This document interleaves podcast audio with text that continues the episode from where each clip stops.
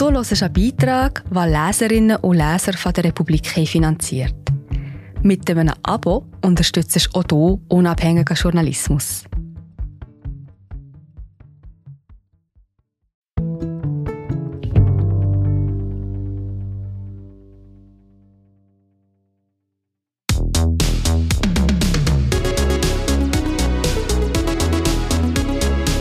Eine Fußball-Weltmeisterschaft ohne Italien ist wie ein Rendezvous, zu dem der Schwarm nicht erscheint. Davon geht die Welt nicht unter, aber weh tut's trotzdem. Dabei war es mal so schön vor langer Zeit. Mannaggia la miseria von Nicoletta Cimino. Es ist die alte Wahrheit. Wie schön etwas war, merkt man manchmal erst, wenn es fehlt. Und schön war es im Sommer 1982, als Italien seinen dritten Weltmeisterschaftstitel holte. Es war ein langer, freier, glücklicher, und schier endloser Sommer, wie man ihn vielleicht nur als achtjähriges Kind erleben kann. Große Ferien mit goldenen Tagen. In jenem Juli war es so heiß, dass der Asphalt weich wurde. Im Radio sang Riccardo Folli, der ein paar Wochen zuvor das Festival von Sanremo gewonnen hatte, von einfachen Leuten mit zu großen Träumen und zu kleinen Lieben. Für mich waren zu kleine Lieben noch weit weg im Sommer 1982. Für das achtjährige mich gab es nichts anderes als Vergnügen chlorgerötete Augen, aufgeschürfte Knie, Glasse und Fußball. Fußball, das war mein Vater. Mein Vater, der sogar aussah wie die italienischen Fußballer, die damals im Fernsehen zu sehen waren. Dunkle, ein wenig längere Haare als die Väter meiner Freundinnen, Koteletten an den Schläfen, ein imponierender Adamsapfel. Und der typische Gang eines Fußballers, ein energisches Vorwärtsschreiten, zackige Knie, der Oberkörper, der bei jedem Schritt ein wenig nach vorne schnellt großzügig schlenkende Arme und O-Beine. Ich bilde mir heute ein, dass ich es einem Mann an seiner Art zu gehen ansehe, ob er jemals ernsthaft Fußball gespielt hat.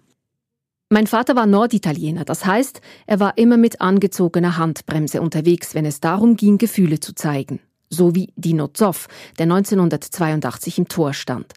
Zoff kommt aus dem Friaul und hat den passenden Übernamen der Schweiger. Über ihn sagte jemand neulich sehr treffend, Zoff spielte immer ein wenig mit Krawatte. So war auch mein Vater. Außer eben, wenn es um Fußball ging. Wenn es um Fußball ging, wurde aus dem Gletscherbach ein Lavastrom. Vielleicht mochte ich es deshalb so sehr als Kind, wenn wir im Fernsehen Fußball schauten. Da zeigte mein Vater Gefühle. Lava. Er lachte, schrie Befehle für Pässe in Richtung Bildschirm, spornte an und fluchte. Er teilte aus, Pirla, Depp, das war noch harmlos. Die Steigerung war Managgia la miseria, verdammt. Er fluchte sich durch die Bibel, angefangen bei Judas bis hin zur Mutter Gottes. Was etwas heißen will, wenn man die Beziehung kennt, die Italiener für gewöhnlich mit allem Mütterlichen und der Mutter aller Mütter haben.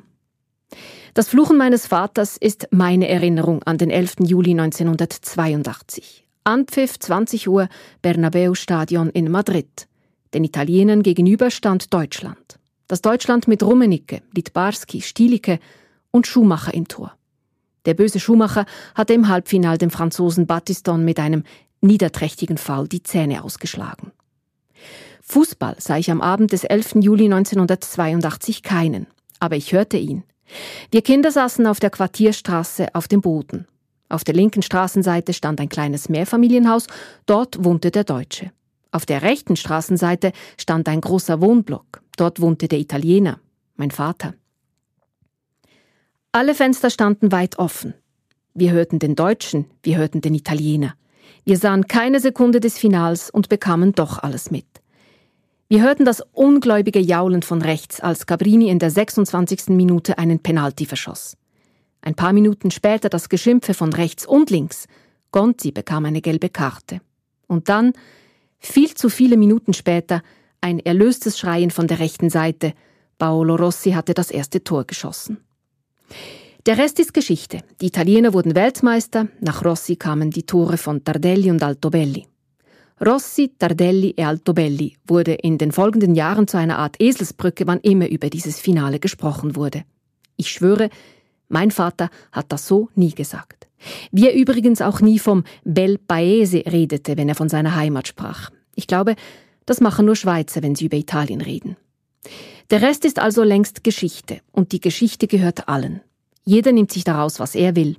Für mich aber war der Abend gewissermaßen Das erste Kapitel einer langen, tiefen und wie immer, wenn viel Liebe dabei ist, aufreibenden Beziehung. Die Liebe zur italienischen Fußballnationalmannschaft als Nabelschnur, die mich mit dem Heimatland meines Vaters verbindet. Die Fernsehbilder dieses WM-Finals sah ich erst später. Wenn ich sie mir heute anschaue, ist der damalige Sommer wieder da. Man sieht den italienischen Staatspräsidenten Sandro Bertini, wie er auf der Tribüne das Spiel verfolgt. Er sitzt neben dem spanischen Königspaar. Immer wieder springt er auf. Wir sind gerade wieder da. Ich bin Marie José, Wissenschaftsjournalistin bei der Republik. Und ich tue dich hier kurz stören. Mir gefällt bei der Republik, dass sie vertiefen. Es sind mehrheitliche Geschichten, die auf Hintergrund eingehen.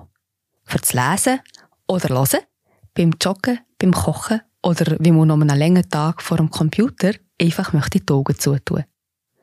Wir sind werbefrei und nur von unseren Leserinnen und Lesern finanziert. Unter republik.ch slash hallo kannst du auch hier ein Abo lösen. So, und das war es auch schon mit der Störung.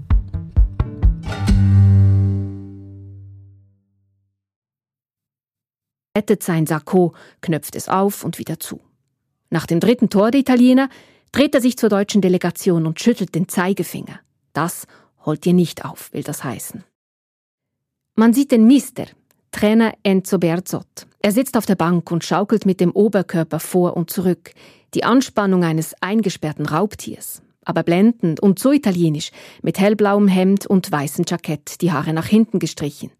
Man sieht Dino Zoff, Elegant und wohlerzogen nimmt er den Pokal in die Hände, überreicht von König Juan Carlos. Man sieht sie alle jubeln und den Pokal über den Rasen tragen. Sie sind jung und verschwitzt, und das Königsblau ihrer Trikots kontrastiert mit dem Weiß ihrer Zähne und dem Dunkelbraun ihrer Augen. Man sieht den besten Libero aller Zeiten, Gaetano Schirea, wie er sein schönes Libero-Lächeln lächelt. Ein Lächeln, das nur sieben Jahre später für immer erlöschen sollte, auf einer polnischen Autobahn. Ich höre, wie das Publikum im Stadion in den blauen Himmel schreit. Ich höre Gesang. Und wenn ich ganz genau hinhöre, dann höre ich auch meinen Vater. Ich höre ihn fluchen, aber dieses Mal vor lauter Glück.